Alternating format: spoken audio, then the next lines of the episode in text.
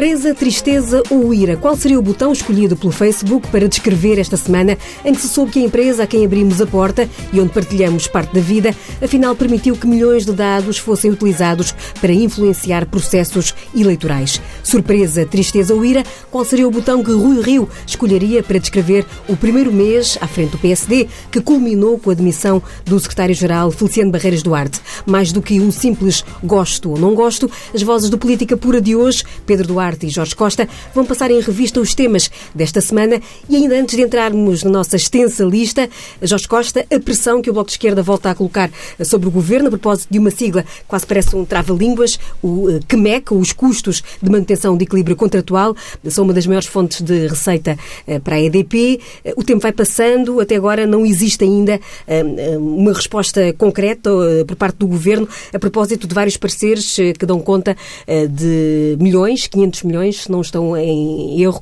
se estão em erro, que deveriam um, reverter a favor dos consumidores por terem eventualmente sido pagos uh, de forma ilegal. Sim, esses 500 milhões foram identificados eh, pela, pelo próprio regulador em outubro passado como sendo aquilo que a EDP ganhou a mais com a transição do, dos contratos de aquisição de energia que existiam anteriormente para o regime dos CMEC. Uh, o que há de novo é que a Procuradoria-Geral da República, o Conselho Consultivo da Procuradoria, emitiu dois pareceres que o Governo homologou, o que significa que passam a ter valor de regra para a consideração de toda a administração na área da energia no, no que respeita a estes contratos.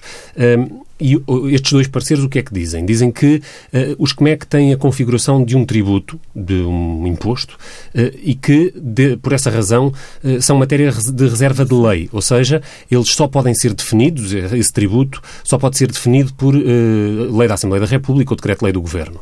E em 2007 o que se sabe é que, por despacho do Ministro Manuel Pinho, um ato administrativo, não legislativo, e por força de contratos assinados com a EDP, passaram a vigorar regras que não constavam na definição legal uh, inicial dos CMEC. O que, o, que o que o Conselho Consultivo diz, e o Governo homologou, é que esses contratos e esses atos administrativos são nulos, uh, o que significa que esses ganhos adi adicionais que a EDP teve são uh, ilegítimos e são ilegais. Um, isto vem somar-se à razão que a própria Assembleia da República já tinha expresso quanto à injustiça, quanto ao erro que é esta sobre-remuneração sem paralelo, eh, eh, segundo as contas da Autoridade da Concorrência, corresponde a aproximadamente um terço dos lucros que a EDP tem em cada ano, e estes CMEC continuam a ser cobrados aos consumidores. Uh, neste ano deveria ser revista toda esta política, todo este, todo, esta, todo este subsídio e, e espera-se que, em face da obrigação de rever, no seu conjunto, estas regras excessivas, em face do mandato que o Parlamento deu ao Governo e agora em face da decisão da, da Procuradoria quanto à da decisão, isto é, do parecer que depois foi homologado e reconhecido, portanto, uh, uh, consagrado, de que uh, estas, estas normas que foram construídas e que aumentaram muito o nível de remuneração da EDP por força de simples atos administrativos e de despachos de ministro, não valem. esse facto é novo novo, é muito importante uh, e, e diz-nos alguma coisa sobre a forma como decisões tão importantes para o conjunto dos consumidores, tão importantes para a economia do país, como são tomadas em Portugal. Uh, é necessário que rapidamente os, os, os consumidores não só deixem de pagar estas rendas abusivas, como sejam ressarcidos por essas centenas de milhões de euros que foram cobrados a mais. Que resposta que o Governo, que o Bloco de Esquerda teve por parte do Governo até agora?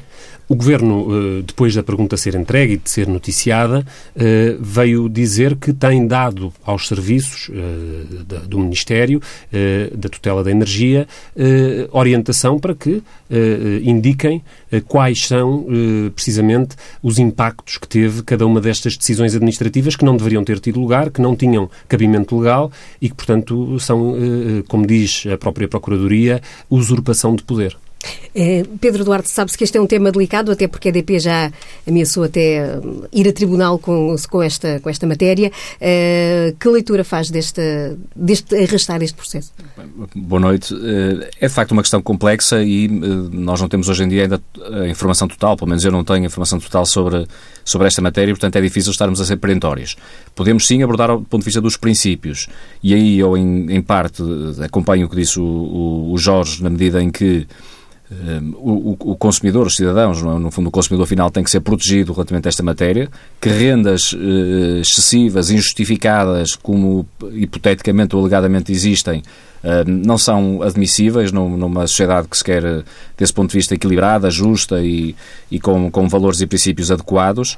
E, portanto, aquilo que, que faz nesta, nesta altura todo sentido afirmar é que é, é importante uh, ir-se até ao fim no esclarecimento daquilo que se passa, transparência total no que está a acontecer e medidas que, de facto, sejam adequadas para defender os cidadãos. Evidentemente que em tudo isto há um princípio de, de certeza jurídica, digamos assim, que deve ser salvaguardado face ao que, ao que se estabeleceu no passado eventuais erros administrativos, políticos ou de outra natureza devem ser, uh, uh, devem ser assumidos por quem de facto cometeu estes mesmos erros. Isto para quê? Para não, não gerar no mercado uma situação que nos leva a inibir que haja depois outro tipo de agentes económicos a, ter, a quererem também ajudar a que a economia seja dinamizada. Partindo destes princípios de respeito, evidentemente, pelos agentes eh, que estão no mercado, mas defendendo de forma inapelável o interesse público, como acho que tem que ser defendido neste caso, e, portanto, também o interesse dos cidadãos, naturalmente, quando se fala em interesse público, eu acho que é muito importante que este assunto não morra e que seja levado até às últimas consequências.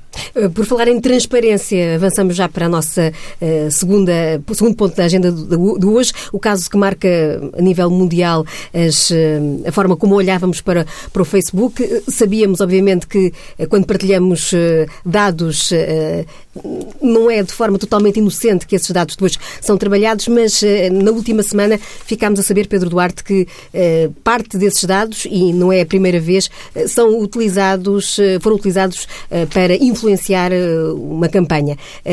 Digo que não é a primeira vez porque esta companhia, esta empresa que está por trás deste, deste caso, a Cambridge Analytica, já tinha participado nos Estados Unidos, em, já tinha participado em campanhas eleitorais fazendo este tipo de, eh, de campanha, micro-campanha, muito dirigida a alguns eh, eleitores em especial. Eh, as medidas e o meia-culpa feito pelo Facebook agora chega ou já chegam tarde?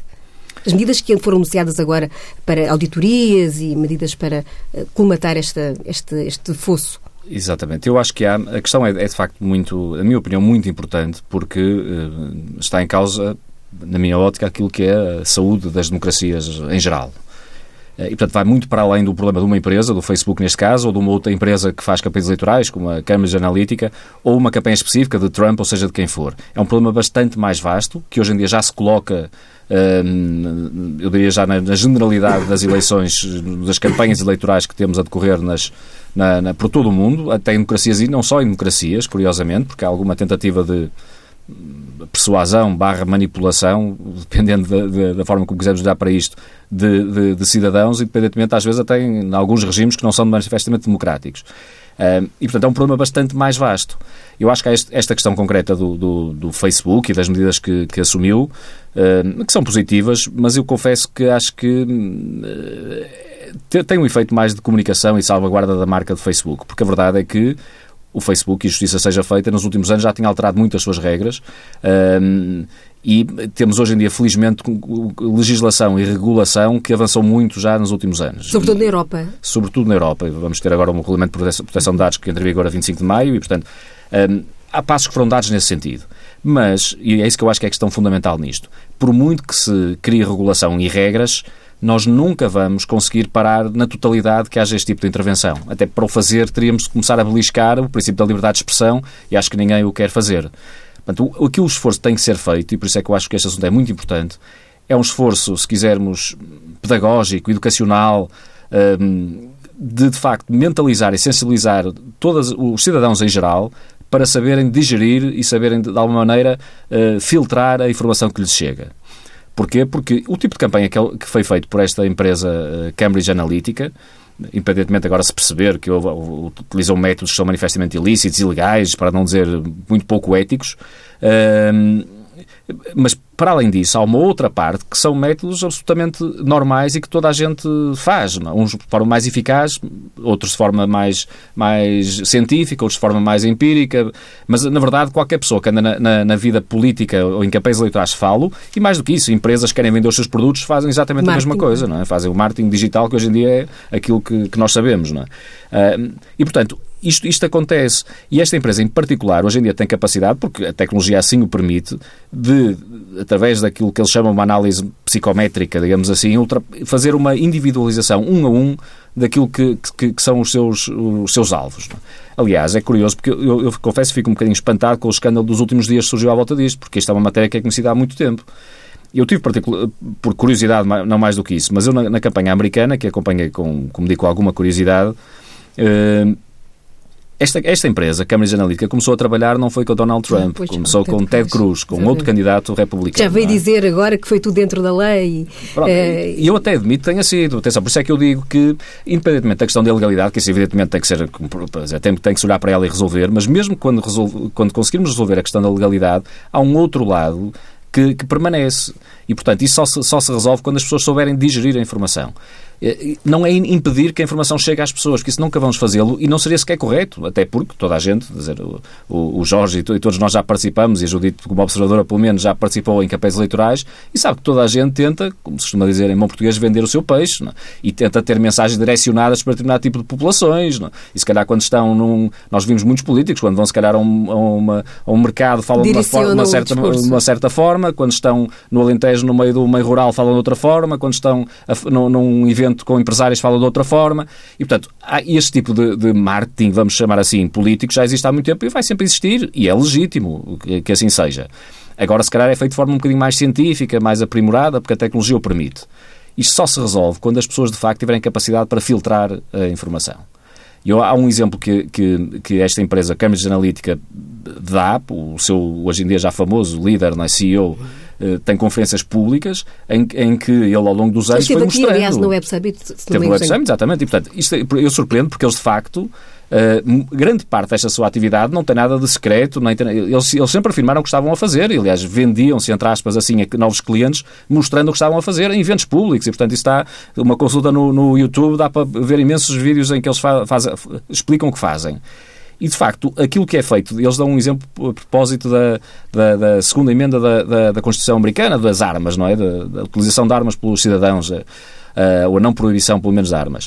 Uh, e eles dão um exemplo de como direcionam, em função do, do, perfil psicológico que fazem de cada um dos, dos, eleitores, que tipo de mensagem passam. E, portanto, eles estavam, neste caso, ele estava a dar um exemplo de defesa da manutenção, da, da, da autorização de utilização de armas e de compra de armas pelo, pelo, pelos cidadãos e eles tinham uma imagem, através de imagens é sempre mais visual, não é? Mas uma imagem de uma mão a dar um, um murro, digamos assim, num vidro, e a partir um vidro, é? e a frase era algo do género, estou a citar de cor, mas do género de é a nossa segurança que está em causa. E, portanto, isso para determinado tipo de perfis, era esta a mensagem que eles enviavam. Tinha uma outra mensagem Portanto, que no, melhor, um outro objetivo e no fundo a mesma mensagem, mas com uma visualização diferente, que é basicamente um pai, uma, uma, uma paisagem rural, muito bonita, aliás, com um sol resplandecente, um, um, um pai dar, com um filho pela mão, a passear e a dizer Uh, isto é algo que pertence ao berço da nossa nação, que vem desde o berço da nossa nação. Portanto, é uma tradução um bocadinho uh, forçada da minha parte, mas mais ou menos isto está a dizer com o objetivo de, precisamente com o mesmo objetivo, de defender aquela manutenção da segunda emenda, segundo eles, não é? Portanto, da, da autorização de, de, de, compra de armas. Mas para um, para um outro, para outro, tipo de perfil de pessoas que, de facto, é mais apelativa esta mensagem mais harmoniosa, chamemos-lhe assim. Não é? Portanto, isto é o tipo de coisas que eles fazem também do, do ponto de vista da campanha política. Claro que há aqui uma barreira que nós não sabemos o que é que é só mera persuasão do que é que é manipulação das E o pessoas. acesso a dados de forma ilegal também, que está aqui Esse em causa, é um é? Mas eu acho que aí, é, é, importante ficar claro, vai ser muito difícil nós pararmos o vento com as mãos. Por isso é que eu faço uma... Eu acho que é muito importante que haja uma sensibilização das pessoas, porque há sempre o risco de serem vítimas disso. Nós não vamos conseguir ultrapassar isto porque, quer dizer, nós agora olhamos para Trump. A Hillary Clinton utilizou, evidentemente, comprou bases de dados e fez exatamente o mesmo. E até Obama não também fez, consta Obama que também foi fez, uma campanha. Toda a gente fez, quer dizer, não vale a pena estarmos com ilusões. Uh, e estes fizeram, de facto, de forma um bocadinho mais, uh, dizem que mais eficaz. Porquê? Porque utilizaram uma metodologia, aliás, uh, com base, também é que são acusados de terem roubado a metodologia científica desenvolvida por uns investigadores da Universidade de, de, de, Cambridge, que usa a tal psicometria, digamos assim, e não aquelas dados normais, que é olhar para as demografias, é dar uma mensagem para as mulheres, uma mensagem para os jovens, uma mensagem para os idosos, uh, uh, uma mensagem para as pessoas do Norte ou do Sul, e que esta empresa acha que isso é ridículo fazer divisão assim e, portanto, individualiza. É a única coisa que é, que é diferente. E, portanto, eu acho que é, aqui é um, um tema muito importante, acho quase civilizacional, porque não tínhamos dúvidas, isto é um processo imparável. Que não, não quer dizer com isto que nós não devamos tomar medidas regulatórias, legais, para, para controlar o mais possível os efeitos perversos, mas não tínhamos dúvidas que hoje em dia o acesso e a liberdade individual e a liberdade de expressão eh, não, não se vai conseguir parar dessa maneira. E isso, em certo sentido, é positivo, até certo ponto é positivo. E, e, portanto, não vai haver outra forma que não seja as pessoas saberem filtrar e saberem, se quiser, voltarmos voltarem a procurar a informação eh, a informação que é neutra, que é equidistante, que é, que é fundada, e aí eu acho que a comunicação social, em particular, tem, eu espero pelo menos isso, é um desejo, mas eu, mas eu acredito que vai acontecer, vai voltar a ter um papel muito importante. Aquela, pelo menos, comunicação social que se mantiver eh, fidedigna a alguns valores que, que, que, no fundo, são os valores mais nobres da própria, da própria comunicação social em geral, desde que foi fundada. É? Porque mais tarde ou mais cedo as pessoas vão perceber que é a única, se calhar, informação que, que, que deve ser digerida por, por, elas, porque todo o resto, de facto, estão, estão, estão-nos a tentar vender alguma coisa. Não é? Jorge Costa, que lições é a tirar deste, deste caso? Bem, em primeiro lugar, eu julgo que este não é um, a polémica, digamos, o centro da polémica neste caso não é tanto sobre uh, a virtude ou a miséria dos conteúdos que estão a ser espalhados pela internet e pelos utilizadores das redes sociais. Aí, bem, eh, a internet não, não vai mudar e, portanto, eh, eh, nesse aspecto concordo com o que diz o Pedro Duarte. As pessoas têm que se preparar, têm que ser preparadas, tem que haver uma educação para lidar com os, os meios digitais, para lidar com as redes e tem que se, e, e tem que se fazer a, a sociedade amadurecer para lidar com a informação e com a desinformação. Isso é um processo social e é um processo de aprendizagem coletiva. Estamos a passar por experiências que, com novos recursos, fazem coisas muito antigas e que sempre existiram: a propaganda, a manipulação, a disseminação de preconceitos, a disseminação de falsa informação. Isso é qualquer coisa tão velho como a própria informação. Outra coisa é qual, como é que este dispositivo foi montado e se é legítima ou não a forma como esse dispositivo foi montado. Vamos ver. O Facebook tem um, mercado publicitário. Ou seja, se eu tenho uma mensagem para passar, e agora não importa nada se é uma mensagem racista ou uma mensagem antirracista, não estamos a discutir isso. Estamos a discutir que eu tenho esta mensagem que quero passar e posso contratar com o Facebook um serviço pago e o Facebook garante-me que pessoas que, me, que, com um perfil que eu posso definir até certo ponto, residentes numa determinada área geográfica, dentro de um certo segmento etário, que são essas pessoas que vão receber aquele conteúdo e aquela mensagem. Mas eu, como anunciante, não fico com os dados dessas pessoas. Eu confio que aquela empresa vai fazer chegar às pessoas que eu quero a mensagem que eu indiquei. Outra coisa é o que se passa com estas empresas. Elas são colaboradoras do Facebook, ou seja, elas produzem conteúdos para dentro da rede social Facebook. Aplicações, neste caso algumas bastante anódinas, uns quizzes, umas coisas de entretenimento, uns jogos, etc., que, ao contrário do anunciante, ao, instalar, ao serem instaladas dentro da plataforma Facebook, passam a conseguir ter acesso aos uh, utilizadores que as... Uh, e aos amigos, aparentemente, e, e depois deles aos amigos. O que, é que, o que é que se passa? Isto só pode acontecer porque o Facebook permite e dá, dá permissões para que, estas, para que estas aplicações e as empresas que são donas delas se, cheguem a ter este acesso a esta informação. Porque, qual é o interesse do Facebook nisso? O interesse do Facebook é construir um ecossistema tão amplo quanto possível e com tanta oferta de entretenimento e de conteúdos quanto possível. E, portanto, confia que uma míriade de milhões de empresas vão estar a produzir esses conteúdos e a colocá-los dentro da rede Facebook. É isso que faz a riqueza daquela rede. Só que o lado mau é que o, outro lado da moeda é que o Facebook acaba por dar o privilégio a esses produtores de acederem depois a esta informação que é valiosíssima. E é depois valiosíssima para, para mais diversos fins, para vender um produto, para vender um candidato, para vender um preconceito. Um, e é aqui que entra a questão da proteção de dados. Se estamos nós disponíveis, ou seja, se há a, a, a informação suficiente do lado daquelas pessoas que entram numa rede social e quando uma pessoa entra numa rede social sabe que está a dar a essa rede uma determinada, uma determinada informação. Almoços grátis. Mas pensa que só está a dar a essa hum. rede. Não pensa que está a dar a centenas de milhares de empresas, porque isto não é um caso único. Nós falamos agora da. da como é que se chama a é empresa? É, da Cambridge Analytica. Cambridge Analytica, Cambridge Analytica mas a verdade é que a Cambridge Analytica é apenas uma num oceano de empresas que produzem este tipo de conteúdos e que tiveram os mesmos privilégios e o mesmo acesso às bases de dados do Facebook. Pode haver mais milhares de Cambridge Analyticas a fazer o que a Cambridge Analytica faz. A diferença foi que aqui houve um escândalo porque há uma conexão política e, eventualmente, até um impacto eh, institucional importante nas eleições americanas. Mas o fundo da questão, que é o acesso de uma entidade que, no, que nós, como utilizadores, não autorizamos a ter acesso aos nossos dados, obtém com o consentimento daqueles a quem nós demos essa autorização, acesso aos nossos dados. Isto implica uma sociedade que pode tornar, que pode chegar à vertigem de um totalitarismo sob a capa de uma de liberdade de circulação de informação, sob a capa da, da, da, capacidade de nós próprios sermos produtores de informação e fazermos circular essa informação na, nas redes sociais.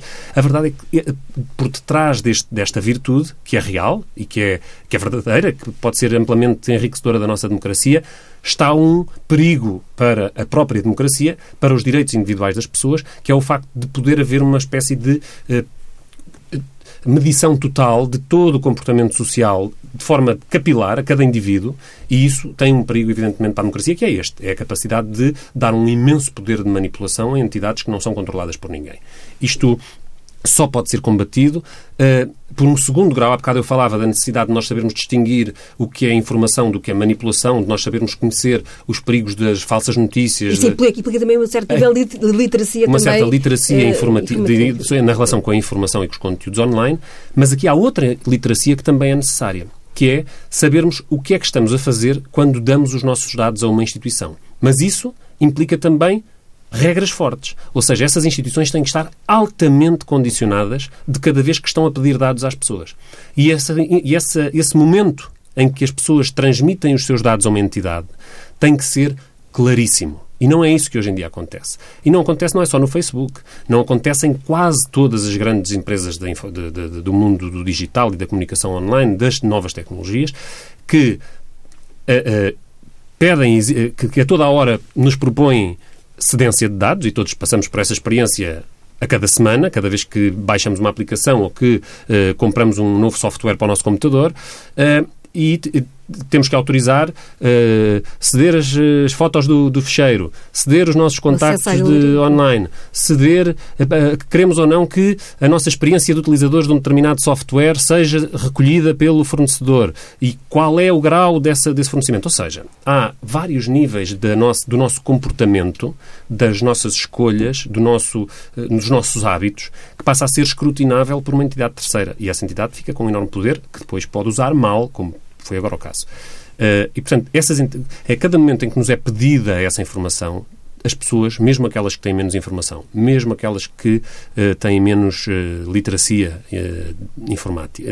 informativa e digital, têm que ser capazes de perceber o que, o, que, o que lhes está a ser pedido. Isso hoje acontece muito rudimentarmente. É verdade que aquilo que está agora a avançar na, em termos de regulação internacional é muito importante. Internacional não, europeia. É europeia uh, sublinhamos sim. isto porque está muito é longe de ser um, um fenómeno sim, sim. global. Na Europa, sim, há uma regulação muito forte que está a entrar. É importante que ela seja uh, estabelecida. É consistente. É, é, é, uma, é uma regulação muito consistente que terá que ser atualizada a cada dia, mas que é muito importante que se esteja a dar este salto, mas agora é preciso levá-la à prática e é preciso que as entidades nacionais que serão responsáveis por vigiar do cumprimento destas regras, de as aplicar a nível nacional, em Portugal a Comissão de Proteção de Dados e outras entidades que têm essa responsabilidade, têm que ter os meios e ter a capacidade técnica e, um, e, e, a, e, a, capacidade de comunicação com a população e com as pessoas que vão ser defendidas e protegidas neste contexto para que isto seja realmente efetivo. Era o que eu vos perguntava se, de facto, eh, este, esta, estas plataformas digitais não eh, estão de tal forma rápidas que qualquer eh, legislação corre o risco de rapidamente ficar desatualizada. Pode acontecer esse risco, uh, uh, claramente. E por isso é que eu defendo que uh, não contrario nada do que disse o Jorge, eu subscrevo na íntegra, nomeadamente esta última parte, acho que o regulamento é um passo muito importante, é um passo em frente, claramente, e que acho que vai beneficiar muito os vai proteger os cidadãos, no fundo, sem qualquer dúvida quanto a isso. Mas eu acho que há um outro lado, de facto, que é muito importante ser estabelecido, que é, é tal ideia de que a consciência individual de cada um dos cidadãos é fundamental, em primeiro lugar. E os cidadãos saberem distinguir também aquilo que são quem está no mercado. Porque há empresas que eh, neste setor têm assumido um princípio de responsabilidade uh, e de confiabilidade, digamos assim, e há outras que manifestamente não o têm feito. E hoje em dia também não há informação suficiente para quem é consumidor saber distinguir, porque de facto cai tudo no, ou no telefone, ou no computador, ou seja, de que forma for, ou na televisão, ou hoje em dia os, os, os dispositivos são imensos não, é, em, em, que estamos eh, ligados à internet e, portanto, não, eh, não é fácil para, hoje em dia para um cidadão saber distinguir. Eu acho que é importante que haja também esta distinção no futuro, porque eh, eu acredito também, isso é uma, uma visão, se quisermos, um bocadinho naif, admito, mas eu acho que as empresas, para terem futuro, vão ter que, que, que ser, vão ter que garantir segurança e uh, fiabilidade na relação com os clientes. Um, e, portanto, eu, eu apesar de tudo, estou otimista face àquilo que aí vem. Mas uh, eu não tenho dúvidas nenhumas que vamos passar por fases muito complexas ainda. Até porque, uh, e é importante que, que fique claro, há muitos cidadãos que legitimamente, eu falo por mim próprio, dou o meu exemplo, eu muitas vezes dou de forma informada, dou consentimento para acesso à informação, porque se a minha informação for bem organizada, isso vai me beneficiar imenso, não tenho dúvidas nenhumas. Eu hoje em dia, quer dizer, utilizo um conjunto de, de, de, aplicações que me ajudam imenso, que são, no fundo, é um assistente pessoal que eu tenho comigo, porque sabe, sabe o meu calendário, a que horas tenho que estar num sítio qualquer, sabe, indica-me o melhor caminho de trânsito, eh, quer dizer, são as aplicações que nós usamos hoje em dia, isso beneficia-me. E só o conseguem fazer porque acedem à minha agenda, porque a, a plataforma acede à minha agenda, sabe, sabe tudo da minha vida quase, não é? E, portanto, mesmo eh, eh, nós temos de criar outros mecanismos para além daqueles, eu não contrario nada disso, Jorge, fique claro, é, é importante isso tudo, mas não, não vai ser suficiente, é preciso muito mais do que isso. Não é?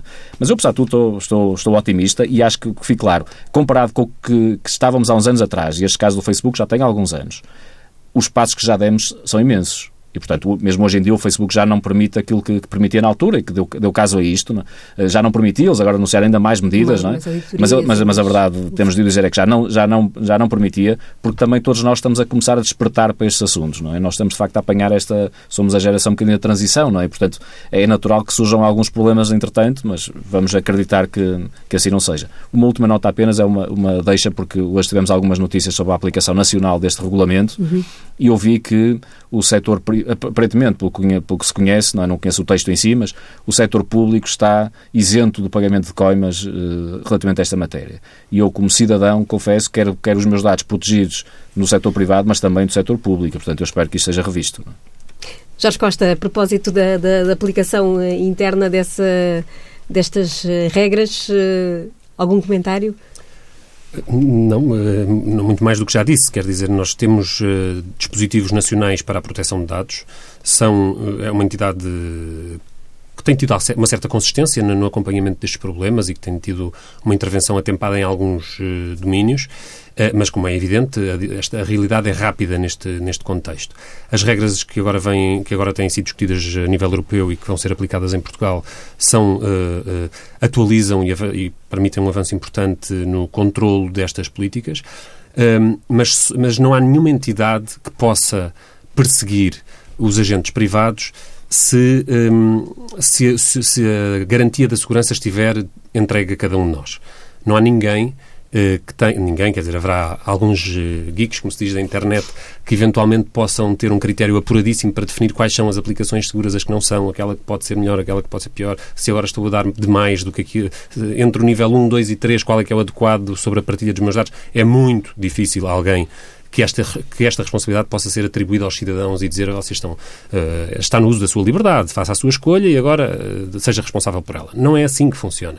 Uh, portanto, existe um, uma grande dificuldade das pessoas conseguirem responder pela sua própria segurança neste contexto e, portanto, a, a, função dos reguladores não, não é apenas perseguir a infração, mas, sobretudo, garantir que as medidas preventivas são aplicadas. E, antes de mais, a medida mais importante é quando como eu disse, no momento em que somos convidados a, a entregar os nossos dados a uma determinada entidade, conhecer, poder conhecer o histórico dessa entidade, atestado por uma entidade idónea, pública, eh, que certifique que aquela entidade tem eh, um comportamento de, correto sobre a gestão dos dados e, ao mesmo tempo, que nos seja bem explicado cada uma das opções que implicações tem uh, na, na, na, na, circulação depois daquela informação.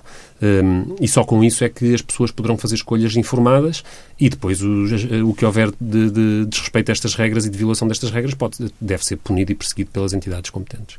Esta foi também a semana em que se cumpriu um mês da liderança do Rui Rio à frente do PSD. Estou já a passar para o nosso próximo tema. Pedro Duarte, eh, uma semana e um mês que acaba com eh, uma saída eh, de peso, uma vez que se trata do secretário-geral do PSD. Não havia ideia, de, pelo menos que eu me recorde, de um tão curto período de tempo até uma, uma baixa de peso no, numa nova liderança. Uh, Rui Rio falava hoje numa uh, reação desproporcionada e até um massacre. Uh, eu que lhe pergunto é se é, o que tem acontecido ao longo deste mês é fruto da do facto do Rui Rio ter prometido dar ao, país e ao partido um banho de ética, se de alguma forma está a ser agora. Está a provar um pouco de um veneno que tentam, enfim, dar a, a, a outros críticos dentro do partido? Pois, é, é, é, natural que haja um conjunto muito, muito diversificado de, de, de, causas, digamos assim, para, para estes casos que, que têm, têm ocorrido neste primeiro mês. Isso talvez sirva, eh, talvez seja interessante para a direção nacional do partido e para o Presidente em particular, Rui Rio, talvez fazer alguma análise, alguma introspecção e perceber que, do ponto de vista, pelo menos comunicacional, eh, talvez tenha que se adaptar um bocadinho melhor à realidade atual. Porque é, verdade, eu, percebo o que ele quer dizer quando fala na, na questão do massacre e da desproporção, digamos assim, que um caso, que apesar de tudo era o que era e o impacto que teve na, na sociedade, talvez também tenha sido porque a resposta não tenha sido a melhor, pelo menos do ponto de vista comunicacional, ou pelo menos tão, tão rápida quanto poderia ter sido. E, portanto, às vezes temos de nos adaptar, por muito que, que, que não gostemos da, da, realidade, e nós já percebemos que o Rui Rio não é uma personalidade que, que se queira uh, condicionar pela, pela vida mediática, isso parece-me positivo, mas uma coisa é não ser condicionada, outra coisa é não saber conviver e lidar com, com essa realidade. E, portanto, eu acho que aí pode haver ajustes uh, e este primeiro mês talvez possa ser uma boa lição, é uma boa forma de, de, começar desse ponto de vista, porque eu sou um otimista por natureza, espero que não irritantemente otimista como outros, mas sou, mas sou otimista no sentido de achar que, quer dizer, a vida é uma aprendizagem, portanto, nós temos é de saber retirar aquilo que, aprender alguma coisa mesmo quando as coisas nos correm menos bem. E isso eu acho que é um, é um ponto uh, a reter. Um segundo, se calhar para olharmos para aqueles uh, e para, para resolvermos a parte que me parece correr menos bem neste mês, eu acho que há um, um, um problema de gestão interna e organizacional dentro do partido que não tem sido bem uh, agarrado pela, pela nova liderança do PST. Designadamente porque há uma tentação de por vezes apontar eventuais que me parecem absolutamente ilusórios conflitos internos ou conflitualidade interna que, que, que, não existe. E, portanto, eu ainda hoje ouvi outra vez novamente Rui Rio a, falar do, alegadamente que haveria internamente pessoas a querer. Dizer, ninguém vê isso no país e, portanto, se existe, eu, não conheço, mas se existe, o Rui Rio deve desvalorizar em absoluto, porque isso não é, não, para os portugueses isso não, não, é relevante. E, portanto, é importante é que se vir para fora e, e tenha uma atitude desse ponto de vista positiva e construtiva para, para o país. E, portanto, aí eu, eu saltaria talvez para o ponto que me parece mais positivo, porque às vezes nós eh, focamos um bocadinho nestas questões que são naturalmente mais interessantes do ponto de vista do acompanhamento que é, acompanha a vida política, mas do ponto de vista mais estratégico para o partido não são assim tão importantes. O que é importante é que eu acho que há um novo posicionamento do PSD com uma atitude construtiva, uma atitude que coloca claramente o interesse nacional acima do interesse partidário e que ultrapassou uma imagem que eu acho que era negativa do PSD de estar muito agarrado a um, designadamente a um processo de, de, de, de, constituição deste novo governo em que o PS se sentiu, na minha opinião, legitimamente, uh, se sentiu de facto uh, maltratado, para sermos simpáticos. Passou a fase da amargura? Da amargura? Se quisermos simplificar, se calhar é uma boa, é uma boa expressão, vamos dizê-lo para, para, para, para, para ser mais claro naquilo que eu quero dizer. Havia uma imagem, mesmo que não fosse real, a percepção dos portugueses é que o PS estava de facto amargo, pela forma como, como foi despojado do poder, digamos assim. E isso, por muitas razões que o PS tenha, isso não acrescenta nada para o futuro do país. Não é? E, portanto, era importante o PS passar essa fase. Isso eu acho que passou e acho que é um ponto positivo do último, do último mês. Não é? O problema é que parece que agora o PSD está amargo com a nova liderança, ou pelo menos parte do PSD eu não, não, sinceramente não sinto nada disso. Quer que diga, eu sinto mais, que também parece que não seja real, espero que não seja real, sinto mais, se calhar, a nova direção do partido às vezes amar com, algum, com, com o PSD. Isso é que me parece, se calhar, mais. Uh, que tem havido alguns sinais mais nesse sentido. Mas eu creio que são só sinais, se calhar, de uma adaptação que, que, que é natural que seja a ocorrer e que rapidamente seja ultrapassada. Não? É? Porque eu, com toda a sinceridade, eu acho que tem havido um enorme sentido de responsabilidade dentro de toda a gente no PSD. Tem havido uma unidade absolutamente exemplar e, portanto, eu não vejo, do, do, ponto de vista de. Eu digo isto porque, porque, porque a atitude da, da nova direção do partido é, com toda a legitimidade, foi em muitos sentidos, em, muitos, em muitos aspectos, tem sido de alguma de algum afrontamento, isto não é no mau sentido que eu digo, mas de afrontamento ao passado recente, afrontamento a algumas situações, como foi, por exemplo, alguns deputados, em que foram acusados até de falta de ética, um, afrontamento com algumas afirmações permanentes a dizer que internamente está a haver eh, convulsões e conspirações. E, portanto, há uma atitude, eh, de alguma maneira, provocatória da parte da Direção Nacional e eu acho que tem havido uma resistência absolutamente heroica de toda a gente que tem mostrado predisposição para colaborar e para ajudar a nova liderança. E, portanto, eu acho sinceramente que é absolutamente fictícia qualquer ideia de que há um problema interno no PSD. Não existe. É importante é que a Direção Nacional do Partido se vire para fora e para começar juntos os portugueses a afirmar um projeto alternativo à atual governação. Jorge Costa, que avaliação deste primeiro mês de Rio Rio à frente do PSD? Bem, eu acho que este primeiro mês de Rui Rio, se há coisa que demonstra é que a amargura não abandonou as hostes do PSD e essa amargura uh, já não é só a de ter uh, sido apiado do, do, do, governo por não ter tido votos e deputados suficientes para governar, uh, mas também a amargura de ter hoje uma liderança que não persiste, digamos assim, numa na reivindicação da, da, da, governação da Troika, vamos dizer, do, do, do, do, património político da austeridade. Esse que foi, essa que era a grande identidade do PSD nos últimos anos, eh, permanece viva e com muita energia não só na, na, numa parte da direção do PSD, a parte minoritária no Congresso, mas na grande maioria dos seus deputados, e isso tem uma visibilidade enorme na atuação política do PSD. O ambiente de conspiração interna dentro do partido tem a ver com isto, ou seja, uma, uma guerra larvar entre o setor que vem da herança de passos e do, do percurso de passos, do orgulho no, na política de liberalização total, de privatização em massa, de uh, uh, da, da, versão radical da, da ortodoxia uh, da austeridade europeia, e depois a corrente Rui Rio, que se apresenta com o apoio de Ferreira Leite, com outros apoios dentro do partido, dizendo não, agora é outra coisa, nós agora temos que perceber que vamos ficar na oposição e sermos o braço direito do Partido Socialista para afastar a esquerda radical de qualquer espécie de influência política.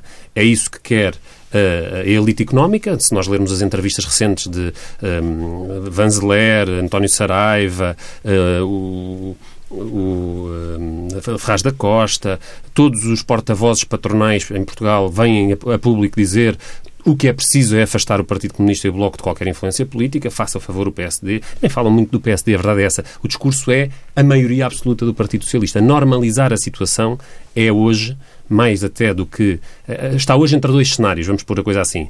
Na, na, na, no grupo dirigente do PSD, Rui Rio, Ferreira Leite, etc., será ser a quinta roda de um carro socialista, de um, de um governo do Partido Socialista que, não tendo maioria absoluta, possa optar por uma aliança com o PSD no quadro da, da elite económica, no, no, no caso dos, do, do, dos porta-vozes patronais, esse cenário já nem sequer consta. Na verdade, eles percebem que uh, a aposta estratégica é numa maioria absoluta do Partido Socialista que possa fazer o PS voltar ao seu, ao seu uh, digamos, curso normal do ponto de vista da experiência governativa anterior. Esses.